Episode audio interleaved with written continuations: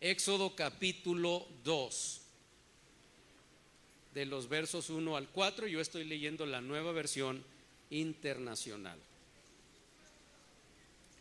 Hubo un levita que tomó por esposa a una mujer de su propia tribu. La mujer quedó embarazada y tuvo un hijo, y al verlo tan hermoso, lo escondió durante tres meses. Cuando ya no pudo seguir ocultándolo, preparó una cesta de papiro, la embadurnó con brea y asfalto, y poniendo en ella al niño fue a dejar la cesta entre los juncos que había a la orilla del Nilo. Pero la hermana del niño se quedó a cierta distancia para ver qué pasaría con él. Hasta ahí la lectura. Por favor, puede sentarse. Gracias.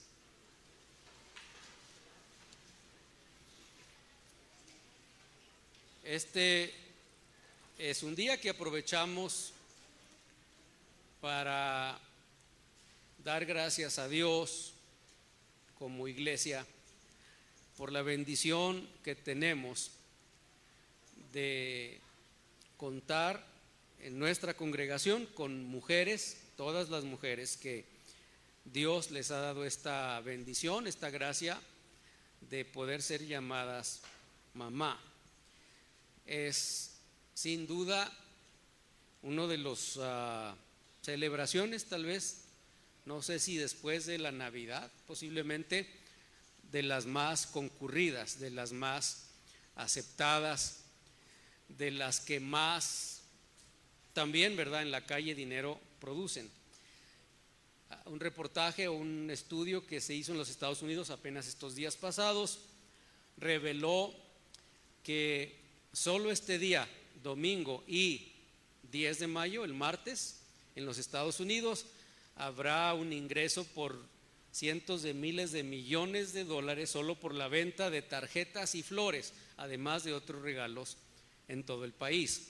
Y el, autor de este artículo mencionaba que en Estados Unidos el gasto es doble, porque la fecha oficial es el ah, segundo domingo de mayo, pero eh, entre los latinos es en muchos países el 10 de mayo. Entonces, eh, pues en los Estados Unidos muchos latinos hoy están haciendo algo, pero el martes van a volver a hacer algo, ¿verdad? Entonces va a haber fiesta por lo menos dos días. Y es un buen tiempo para aprovecharlo y dirigir algunas palabras o una reflexión basada en lo que Ah, nos presenta esta narrativa en el libro del Éxodo, en este capítulo 2. Y yo quiero centrar esta plática que no durará mucho tiempo porque en un ratito más creo que hay alguna cosita para compartir con mamá, pero ah, centrar esta plática desde esta perspectiva, especialmente lo que el verso 4 dice al final. La hermana del niño permaneció a cierta distancia y, en y la expresión que aparece ahí para ver qué pasaría con él, para ver qué pasaría con él. Hace un momento aquí acabamos de ser testigos de la presentación de ah, Inés, una niña que no tiene conciencia de nada de lo que está pasando ahora en el mundo, y que depende totalmente del cuidado de sus padres. ¿Qué pasará en el futuro? No sabemos. ¿Cómo es que se va a conducir? ¿Cuáles van a ser sus decisiones personales? No sabemos eso. Sus padres harán todo lo posible, todo lo que esté en sus manos, hasta lo imposible, para suplir para Inés todo lo necesario, aún en la edad adulta.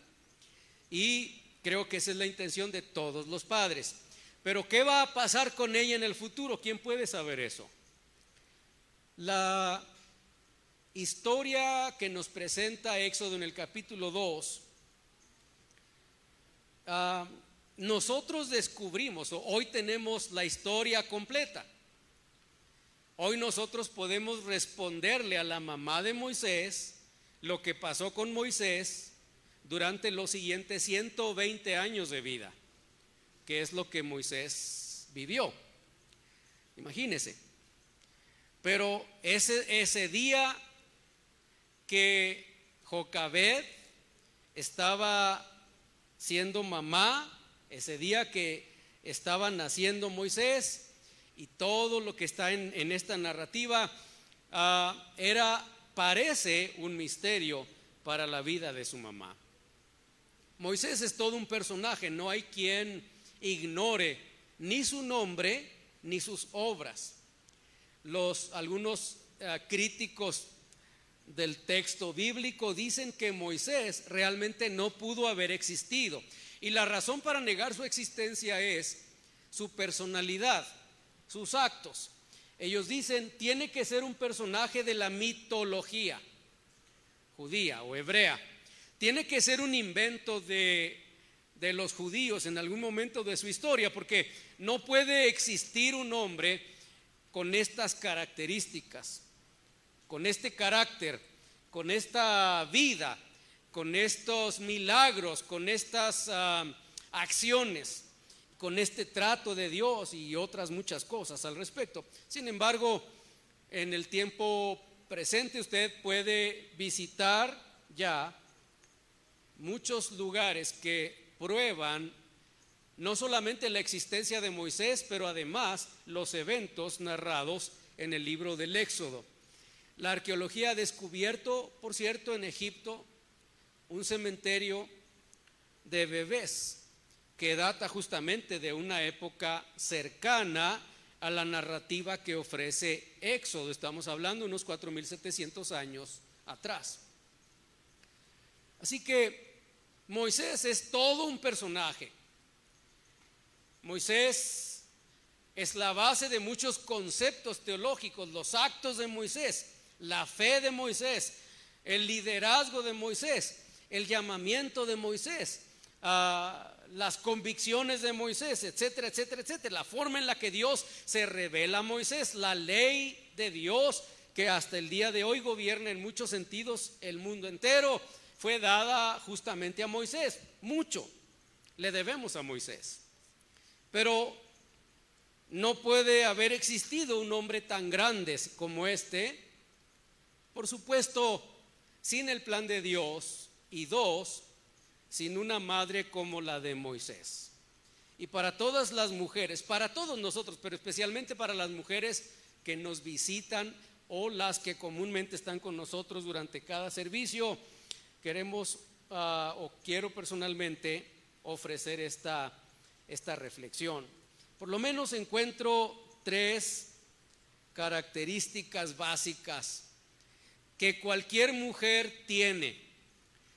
Con mucha frecuencia cuando hablamos de ciertos personajes, tenemos que aceptar que algunas de esas características o acciones de estos personajes difícilmente podrían ser aplicables para nuestras vidas. Pablo, por ejemplo, ah, es imposible pretender tener una revelación como la que Pablo tuvo. Eso ya no es posible para nosotros.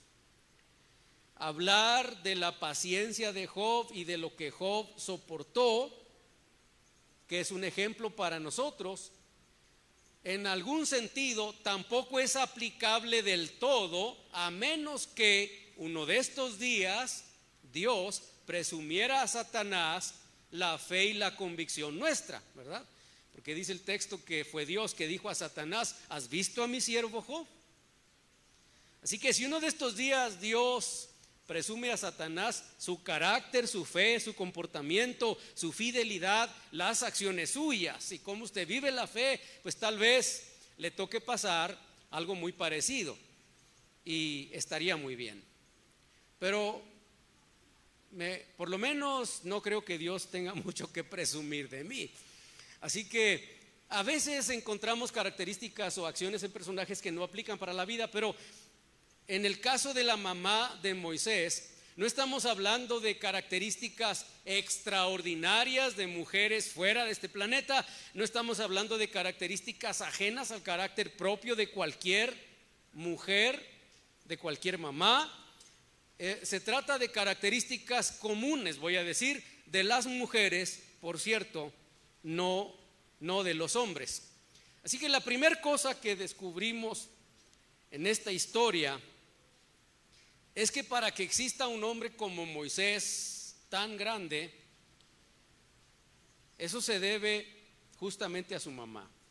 Y la primera cosa que descubrimos es, esta es una mamá, una mujer que puede ver, voy a decir, a sus hijos, porque, por cierto, en algún momento ellos también colaboraron con Moisés. Pero ella puede ver en sus hijos, pero especialmente en Moisés, ah, cosas que solo, solo una mamá es capaz de percibir, de ver, de entender. El texto que leímos nos ofrece esta reflexión y dice que luego que tuvo el hijo, así dice al verlo tan hermoso. Dice otra versión, lo vio o al verlo tan hermoso. Primordialmente en la lectura entendemos una vista natural. No sé quién de ustedes estuvo o tuvo la oportunidad de estar en el parto de sus hijos. Eh, yo estuve en, en el parto de los tres hijos que tenemos. Y a diferencia de algunos hombres, ¿verdad? Aquí, o de la mayoría de los hombres aquí, pues el primero que vio a sus hijos antes que mi esposa fui yo, porque los vi nacer, literalmente los vi salir eh, en el parto. Y luego que el, el doctor lo tuvo en sus manos, lo puso en una toalla, porque estaba muy resbaloso, y luego lo llevó a un lado de donde estaba la labor de parto, luego que lo limpiaron bien, lo bañaron bien, entonces lo pusieron ahora sí en manos de mi esposa. Así que mi esposa, mientras que hacían todo ese proceso, ella apenas podía voltear, ¿verdad? Todavía medio viva, y entonces hasta que no se lo pusieron ahí lo pudo ver. Yo creo que los que estuvimos en el parto, más o menos es la misma experiencia.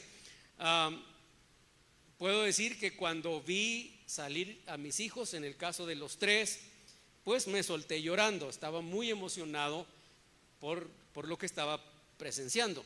Fue algo asombroso, en algún punto desagradable, por, pues por cómo sale el bebé, ¿verdad? Lleno y manchado de, todas, de todo lo que hay adentro, pero eso se pasa por alto porque es muy emocionante. Y yo vi a mis hijos, pero es es todo lo que alcancé a hacer fue a llorar. Y, luego más con Isaí, porque tenía muchas preocupaciones que nos habían dicho en un inicio durante el parto.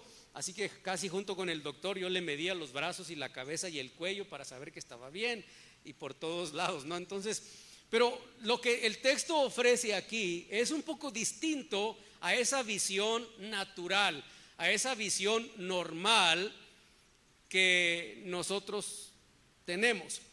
Porque algunas cosas que significa esta expresión verlo, primordialmente, como dije al principio, tiene que ver con la vista natural, el sentido natural de la vista. Pero no es lo único que significa en este texto, la idea de ver. Significa también, por ejemplo, que ah, o puede significar causar que alguien lo vea. No solamente es verlo, pero ahora es causar, provocar ah, deliberadamente, intencionalmente para que alguien vea algo. No es mi intención, ¿verdad? Que alguien se le antoje esta botella de agua con el calor que hace ni, ni hay la intención de que pase eso, pero si fuera intencional, pues haría ciertas cosas para que pusiera su atención no en lo que estoy diciendo, pero en alguna de las cosas que tengo aquí conmigo. Así que otra pues idea secundaria pegada a esta idea, ¿verdad? Cuando lo vio, es la idea de una mamá, una mamá que está intencionalmente, intencionalmente haciendo algo para que alguien note que tiene un hijo. Una tercera idea de esta expresión tendría que ver con actuar a propósito, con acciones determinadas y con un propósito ya establecido. Tal vez se entendería mejor la idea cuando vamos por la calle o estamos en una tienda y vemos algo que nos gusta. Y entonces, luego que vemos lo que nos gusta, comenzamos a hacer planes para adquirir eso que nos gusta. Y empezamos a hacer incluso casi de manera inmediata, por lo menos a mí me sucede un presupuesto. ¿Cuánto me va a costar? ¿Alcanzo a comprarlo? ¿No alcanzo? ¿Qué tendría que dejar de, de gastar para poder adquirir esto? ¿Cómo le podría yo hacer? Y a veces descubro que es imposible, no se puede, no debo adquirir esa cosa, no lo puedo pagar, no está en mis manos, no está en mi presupuesto, no lo necesito. Y, entonces me volteo, ¿verdad? A usted tal vez le pasa lo mismo, me volteo y me paseo viendo otra cosa, pero luego pienso, pero es que me gusta. Y entonces me regreso a donde lo vi y lo vuelvo a agarrar y lo ando paseando por la tienda y termino comprando las cosas. Entonces, Ah, es la idea pues de actuar de una manera determinada, esto de ver, ¿sí?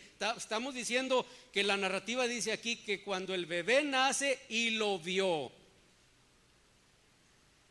es la idea de una mamá que comienza en ese momento a actuar con un propósito, con una acción determinada sobre la vida de su hijo. En el texto bíblico eso es lo que revela esta expresión. No nada más es mirar con los ojos naturales. Y la otra expresión es hermoso. Esta versión dice, lo vio hermoso. Hermoso es o se define como algo alguien que tiene cualidades adecuadas para una cosa específica, algo que es bueno. Hace días estaba platicando con alguien que le gusta cocinar y, me decía, pues yo sé hacer tal y cual cosa en un platillo, otro pastor, ¿verdad? Que también le gusta cocina. Me dice, y ah, hay que conseguir tales y cuales eh, cosas para hacer el platillo y me dijo de un azafrán español. Yo no había escuchado eso antes. Y me dijo, pero es muy caro. Y dije, ¿qué tanto puede costar el azafrán, verdad? Yo compro una bolsota así por un dólar, pues. Y le echo un puño así al caldo de pollo y no sabe gran cosa. Pero bueno, fui a investigar porque me dijo, es un poco caro. Y descubrí que unas tres ramitas de ese azafrán español, puede costar hasta 20 dólares y que se utiliza para ciertos platillos específicos por el sabor y una cantidad de cosas ahí, ¿verdad? Pues bueno, eh, eso es la idea de algo que es bueno. Significa literalmente, tiene cualidades específicas definidas para ese propósito, no para otra cosa. Ser bueno o ver lo hermoso, como se traduce para nosotros, puede también significar algo que produce alguna clase de deleite en los sentidos, eh, que provoca cierta admiración. durante los días que he visto los bebés que han nacido este año, pues alguna ocasión me acerco, casi siempre los tienen tapados o cosas por el estilo, pero bueno, por ejemplo hoy, ¿verdad? Que agarré en mis brazos a Inés y vi su cara aquí cerca, pues me provocó cierto ah, bienestar. Afectó mis sentidos que dije, pues está preciosa. No fue un cumplido, no fue por educación, es que realmente me pareció que está preciosa. Así que eso es algo bueno, ¿sí?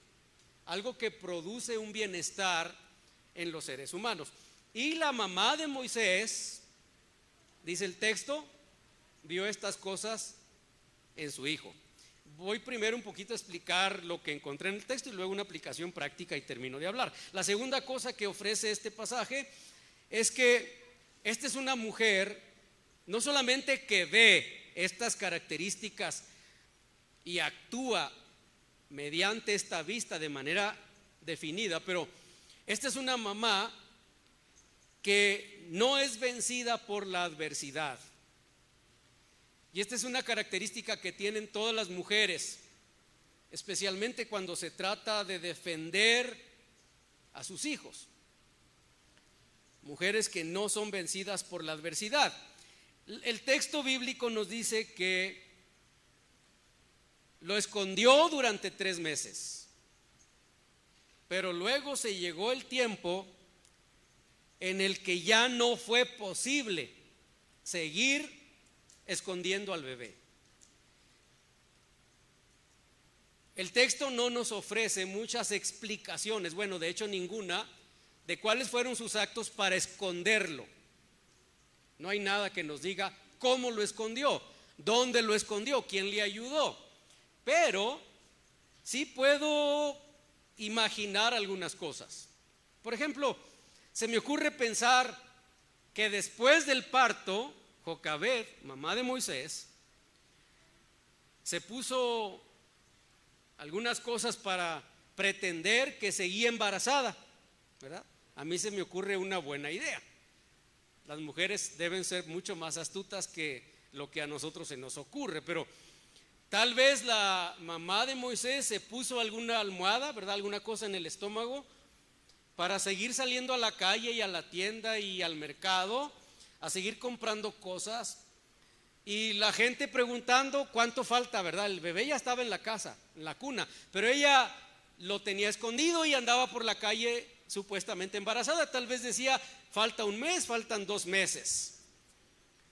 Y se llegó el tiempo y ya no podía seguir con la idea de que sigue embarazada porque ningún embarazo dura un año. Y tuvo que haber dicho, tengo a fuerzas, a fuerzas que parar esto y decir que ya nació. Y no sé si entonces se quitó lo que se puso en el estómago, ¿verdad? Mientras seguía alimentando a Moisés en casa, escondido.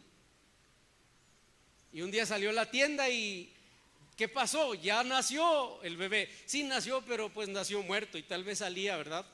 Vestida de negro, con la cara de amargura y pretendiendo que estaba deprimida y llorando en cada esquina y no te preocupes y a lo mejor las vecinas comenzaron a llegar a la casa para llevarle alguna clase de consuelo por la pérdida del bebé porque además era varón.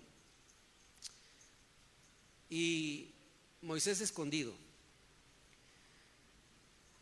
Dice el texto, cuando ya no pudo seguir, o sea, ya no hay o qué más inventar y las cosas están complicadas. Esta razón para esconderlo, según la narrativa del capítulo 1, es la amenaza nacional en contra de todos los varones nacidos de los hebreos, de las mujeres hebreas. La instrucción de el faraón la conocemos, es matar a todos los varones hebreos, a todos. Ahí está la lista de las partes, bueno, de cómo las parteras actuaron, de los peligros. Así que Moisés, la madre de Moisés y su hijo, su familia, no están experimentando o enfrentando un conflicto, un peligro con un vecino que es agresivo. No están enfrentando un conflicto con un peligro de una enfermedad porque no hay vacunas para el bebé. No están enfrentando un peligro producto de una malformación genética. No están enfrentando un peligro producto de la pobreza o de la falta o escasez de alimentos. Están enfrentando un peligro nacional. Es producto de la orden del faraón en el imperio más poderoso de esos días, específica y declaradamente en contra de cualquier varón nacido en esos días en la comunidad hebrea. Y no creemos, no es posible que después de la orden del faraón hubiera algunos cuantos soldados en la calle, si es que había, pensando a lo mejor nace alguno. Lo más posible es que en esos días esa comunidad se haya visto invadida de alguna clase de ejército o policía de la época para asegurarse que realmente estaban muriendo los varones de esas familias. Y si las órdenes del faraón habían sido dadas en el periodo que eh, Jocabeda eh, había quedado embarazada y si había mostrado embarazada, el peligro era mucho mayor. Entonces, la amenaza no es cualquier cosa. ¿Sí? No es una adversidad producto de una crisis política, es una adversidad y está enfrentándose a todo el imperio, no solo ella, pero el resto de las otras mujeres. No hubo cientos o miles de niños puestos en canastas flotando en los ríos, eso no pasó. Es probable que miles de bebés murieron en esa época. De hecho, los arqueólogos han descubierto en este lugar donde se habrían asentado los hebreos en esa época, actualmente ya se descubrió un cementerio de bebés en donde vivieron los judíos. Eso hoy existe. Y la mayoría de los investigadores está de acuerdo que corresponde a este periodo. Así que está en medio de esa adversidad, ha perdido la capacidad de ofrecerle a su hijo, a Moisés, la protección, el cuidado, la seguridad, el alimento, el cariño necesario. Ella misma ha perdido en ella la esperanza, la confianza de poder seguir criando a su hijo. Porque dice el pasaje que durante tres meses y cuando ya no pudo, ya no es posible. Entendió el riesgo que estaba enfrentando y más o menos trató de describir qué clase de crisis, ¿verdad? En contra de ella. Yo puedo decirle, es el mundo entero en contra de ella y de su hijo. Es todo el país, es todo el gobierno buscando la forma de asegurarse que el bebé ha muerto. Y esa mujer en medio de esa adversidad diseña un plan también narrado en el texto del que no vamos a hablar, pero tuvo que haber sido complicado conseguir algunos de los elementos. No creo, no parece que era común que en las casas de los hebreos hubiera, por ejemplo, brea, que es ese chapopote, ¿verdad? Esa piedra negra o pasta negra que se puede derretir y, es aislante. Ah, ella usó algo como eso, un derivado del petróleo. No, no había un pozo petrolero a la vuelta de su casa y ella no trabajaba transportando aceite y tampoco eran elementos comunes en una casa. No tenemos en la narrativa cómo hizo para ir y comprar estas cosas, conseguirlas. Eh, estos elementos estaban cercanos a Egipto, cerca del Mar Muerto posiblemente se usaban para ciertas cosas en Egipto. Bueno, ella lo consiguió, construyó un barco pequeño donde cabe su bebé en ese canasto, le pone la pasta, las cobijas, como haya sido, y lo pone en el canasto y lo pone en el río. Eso es parte de la narrativa. Y finalmente, esta es una mujer que depende siempre de la provisión de Dios. Nunca Nunca es tarde y nunca es muy temprano tampoco para una mamá depender de la provisión de Dios para afectar la vida de sus hijos. Esta mujer, dice el texto, que después de diseñar este plan, pone su bebé en el río. Y si usted quiere pensarlo así, casualmente, ¿verdad? Casualmente. Moisés tiene una hermana mayor. que se esconde en ese río. Y casualmente, la hija del faraón se le ocurre ir y bañarse también por casualidad justo en el lugar donde se pone ese canasto, cercano. La hija de Faraón lo descubre y también casualmente pasaba por ahí la hermanita de Moisés. Y cuando la mujer, la hija del faraón está pensando, ¿quién puede ayudarme? Necesita leche materna para ser criado, es un bebé, está muy pequeño, no hay leche en, bote, no hay nan, o no sé cómo se llama ahora, no hay nada de eso, hay que darle, ¿verdad? Hay que buscar una mamá que lo alimente y la hermanita de Moisés dice, yo casualmente conozco una señora que puede ayudar y se va a traer a esa señora y también casualmente es justo la mamá de Moisés. Eso está en la historia. Pues eso no es otra cosa que la provisión de Dios. No es otra cosa que el cuidado de Dios. Y, dice el pasaje, que entonces el acuerdo entre la, la hija del faraón y la mamá de Moisés es, llévate al niño, críalo hasta que esté en edad para venir a vivir al palacio.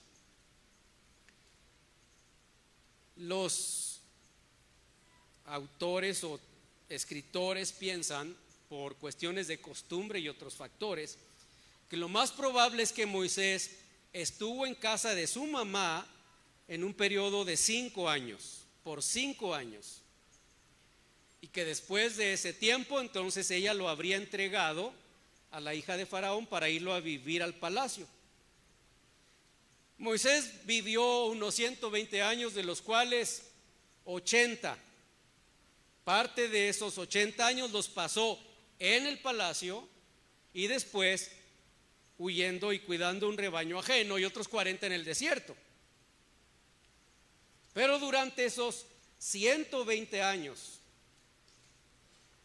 el carácter de Moisés, el trato de Dios con Moisés, la obediencia de Moisés, las decisiones de Moisés, el coraje de Moisés, ah, las, todas las acciones de un hombre como Moisés, sin duda alguna, estuvieron marcadas, definidas por los primeros cinco años de vida de Moisés en la casa de sus padres. Los que estudian la conducta humana actualmente dicen que los primeros cinco años de vida de un bebé son decisivos para la edad adulta. Ellos dicen que lo que los padres no duran del año cero al año cinco, no lo van a lograr nunca. Muchas cosas mucho del carácter, mucho de las acciones, mucho de las decisiones de un adulto están en cómo los padres los primeros cinco años de vida crían a sus hijos. He oído decir, aunque no soy testigo de que esto sea cierto, que los musulmanes, especialmente los varones, cada vez que nace un varón, el padre, ahí en el parto, antes que el bebé sea entregado a su mamá, lo toma en sus manos y luego se acerca el bebé a su boca, su oído, y le empieza a decir al bebé en el oído, solo hay un Dios y es Alá. Y luego se lo entrega al doctor o a la mamá para que siga con el proceso de, ¿verdad? Lo que sigue, pero ah, parece que esa es la primera acción. Nosotros sabemos en parte que eso es cierto. Porque la Biblia nos instruye, nos aconseja instruir al niño. Y el texto dice, y cuando sea grande o viejo, no se va a apartar de estos conceptos. Así que tres ideas básicas de la historia es una mujer que ve a sus hijos.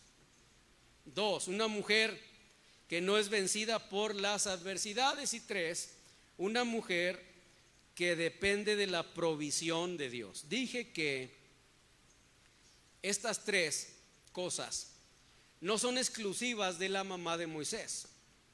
No hay que ser una mujer piadosa para entender que cualquier mamá posee de alguna forma estas características. ¿Quién de ustedes que ahora tienen la dicha de ser madres, quién de ustedes vio en sus hijos en el momento del, del nacimiento, incluso de la concepción, antes de que naciera el bebé, quién de ustedes como mamá vio en el carácter de sus hijos y en sus hijos a un delincuente? ¿Qué mamá en este salón y fuera de este salón puede decir, cuando me enteré que estaba embarazada, inmediatamente pensé, voy a tener a uno de los peores ciudadanos de esta comunidad. Voy a dar a luz al peor delincuente de esta tierra. Voy a dar a luz al peor de los terroristas. Voy a ser la madre del peor de los padres. Voy a ser la madre del peor de los hijos. ¿Quién de ustedes como mamá en algún momento de la vida, incluso vuelvo a repetir, durante la concepción de los hijos, hizo planes para que su hijo fracasara? ¿Quién? No hay quién en cualquier edad. Pudo haberlos tenido a los 30 o 40 años de edad. Pudo haberlos concebido a los 15 o 17 años de edad, todavía sin entender casi nada de la vida y de los conflictos que ofrecía el matrimonio y los hijos, porque hay quien tiene hijos muy joven. Pero a pesar de eso, no hay mamá que tenga en su mente un futuro desastroso para sus hijos. ¿Cierto o no? Y la mamá de Moisés vio mucho más que un buen hijo, vio mucho más que un buen niño, vio mucho más que la oportunidad de criar a un hijo. Según lo que estamos leyendo en el texto, esta es una mujer que tuvo la capacidad, la habilidad, sin duda de Dios, de ver y prevenir un futuro glorioso para la vida de Moisés. Esa es la idea en el texto. Yo le pregunto en esta reflexión a usted que es mamá hoy, ¿cómo usted vio a sus hijos cuando nacieron? ¿Qué hizo? ¿Qué ha pensado de ellos? A veces ya están muy viejos, ya se han casado, ya también tienen hijos, ya usted es abuelo, abuela, y todavía puede mantener en su cabeza la idea de un hijo bondadoso de un buen hijo. Tiene razón, ¿verdad? Es mamá. Aunque el resto de la comunidad diga, pues casi parece un demonio suelto, pero la mamá dice, mi niño es puro y santo. Es que es mamá. ¿Qué ha visto en sus hijos? ¿Qué sabe de sus hijos? ¿Qué piensa de sus hijos? ¿Cómo ve el futuro de sus hijos? ¿Se resigna a un futuro de fracaso? ¿Se resigna a un futuro desastroso? ¿Está dispuesta como mamá a aceptar la idea de un hijo que no le va a ir bien en la vida? Ya se resignó, no lo creo. Me parece que una característica de cualquier mamá es esta. Ve en sus hijos un futuro brillante. Igual que la mujer en cuestión. Aquí hay mujeres que no se han dejado vencer por la adversidad. Aquí hay mujeres sentadas en esta congregación que les tocó sacar adelante a sus hijos sin su esposo. Porque el Señor llamó a su esposo muy temprano a su presencia porque quedaron algunas lamentablemente abandonadas, dejadas, porque el hombre se fue, porque no saben qué pasó, porque hubo un fracaso posiblemente por cualquier causa. Aquí hay mujeres que supieron cómo enfrentar la vida y cómo sacar a sus hijos adelante. Aquí hay mujeres que, hicieron todo lo posible y lucharon en contra de cualquier adversidad y así hubiera sido el gobierno de este país entero en contra suya, usted se las habría arreglado para que su hijo comiera y tuviera alguna clase de bienestar. Tengo un amigo, es pastor ahora, y en algún momento nos contó su historia. Nos hizo llorar, por lo menos a mí porque nos contaba cómo su mamá hizo esfuerzos para sacarlo a él adelante en la vida. Y, me decía a mi mamá, yo era un niño, cuatro, cinco años de edad, y vi a mi mamá sufrir, vi a mi mamá dejarnos en casa. Vi a mi mamá encerrarnos por fuera y dejarnos por tres o cuatro días a mis hermanos y a mí solos, porque ella tenía que ir a la calle y buscar trabajo y cuando no era posible, mi mamá me decía, me llegó a llevar a sus trabajos a una cantina, me sentaba en la barra, vi muchas cosas de las que ni siquiera puedo acordarme porque era un niño, me decía, pero era mi mamá. Logré sobrevivir en ese ambiente por mi mamá. Me decía, ahora valoro inmensamente lo que mi madre hizo por mí, las grandes cargas y sufrimientos que experimentó para sacar a mis hermanos y a mí adelante. Esa es la mamá de Moisés. Una mujer que enfrentó la adversidad, una mujer que siempre depende de la provisión de Dios, no se rinde nunca, jamás. Hoy hablaba con una hermana de nuestra otra iglesia. De pronto tuvieron que llevar a su hijo a una cirugía de emergencia, se puso muy grave, tuvo que ser trasladado a otra ciudad de los Estados Unidos. Me llamó angustiada, no sé qué hacer. Lo van a llevar en avión, yo no puedo ir con él, no voy a tener que manejar. Ella está acercándose a los tal vez 70 años de edad. Se fue.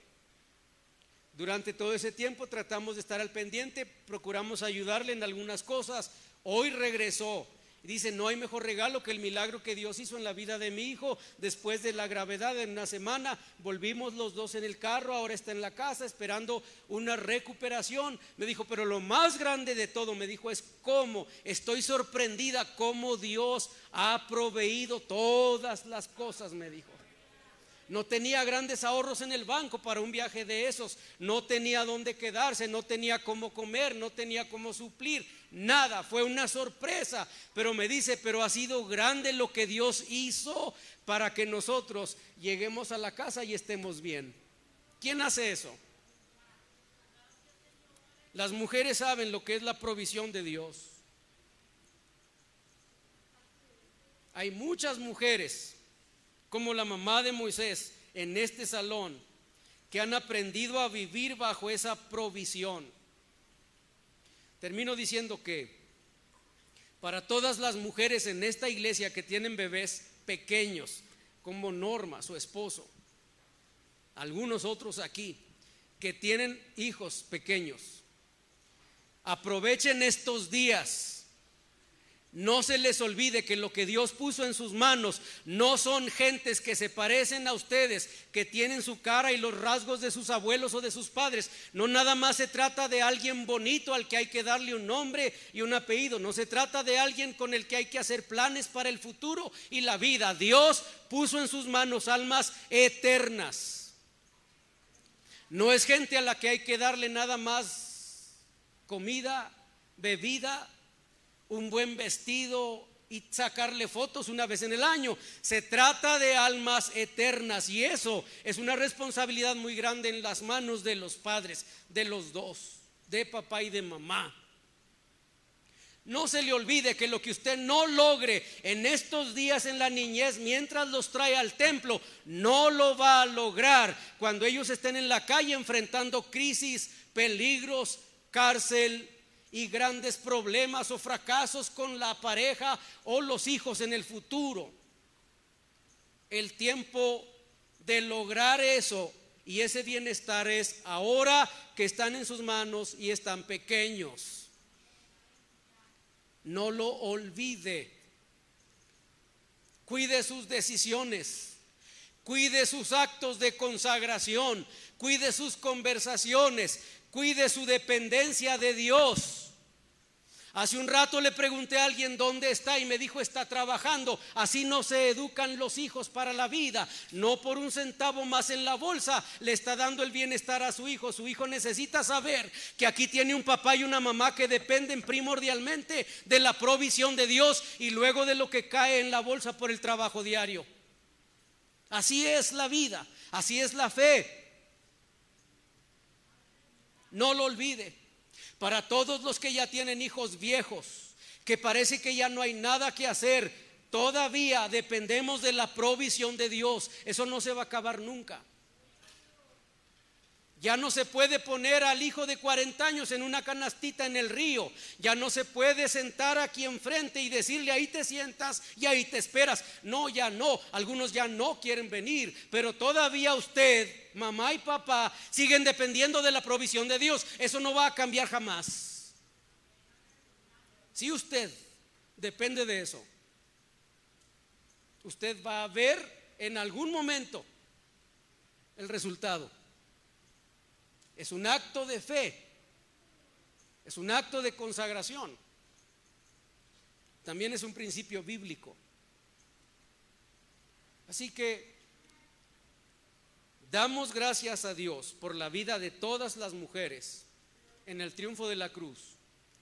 Pero queremos orar para que no pierdan estas características en sus vidas. Para que las reafirmen esta tarde para que se comprometan otra vez con el Señor, para que no descansen en la idea de yo ya les dije, allá ellos saben. Todavía su compromiso no ha terminado hasta que usted deje de ser mamá.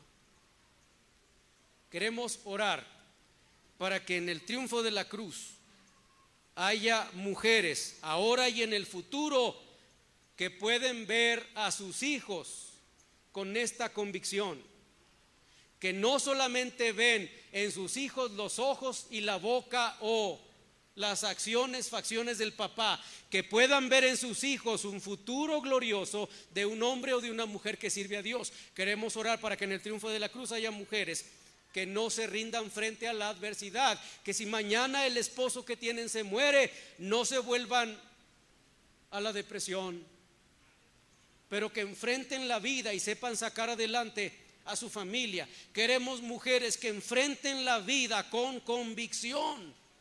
Necesitamos mujeres en esta congregación que experimenten la provisión de Dios. El esposo trae algo en la bolsa para la comida del día, pero no es él el proveedor. El proveedor es Dios. El que paga todo lo que necesito es Dios. Eso significa la palabra proveedor. En el texto bíblico era el que pagaba todos los gastos de un coro. Él compraba las togas, él pagaba los instrumentos, él rentaba el lugar donde se presentaba el coro. Eso era un proveedor en la antigüedad, el que pagaba los gastos de todo lo que costaba una fiesta, a ese se le llamaba proveedor. Y en la fiesta de esta vida, el que provee el recurso siempre es Dios. Yo solo administro lo que el proveedor da para la vida. Queremos orar, póngase de pie. Y ojalá que esta reflexión afecte sus vidas para mañana. No solamente ahora. No ganaríamos nada con unas cuantas lágrimas en este ratito. El propósito es que las afectaciones sean hasta el último de nuestros días, tanto en hombres como en mujeres. Ahí están las familias y tiene a su mamá cerca, a su esposa. Ore pueden acercarse ahora. Queremos hacer una oración rápido eh, para continuar con lo que vamos a compartir después. Y decirle a los que nos siguen durante este tiempo a través de esta transmisión, gracias por acompañarnos. Ahora cortamos esta transmisión, pero insistimos, si puede estar con nosotros en alguna de nuestras reuniones, aquí le esperamos. Ya están ahí cerca con mamá ahí, esposos y hijos, no sé con quién estén cerca, acérquense ahí, ah, busquen dónde están, a ver, acérquense, córranle pronto. Esposos, esposas, hijos. Algunas mamás no tienen aquí a su familia, pero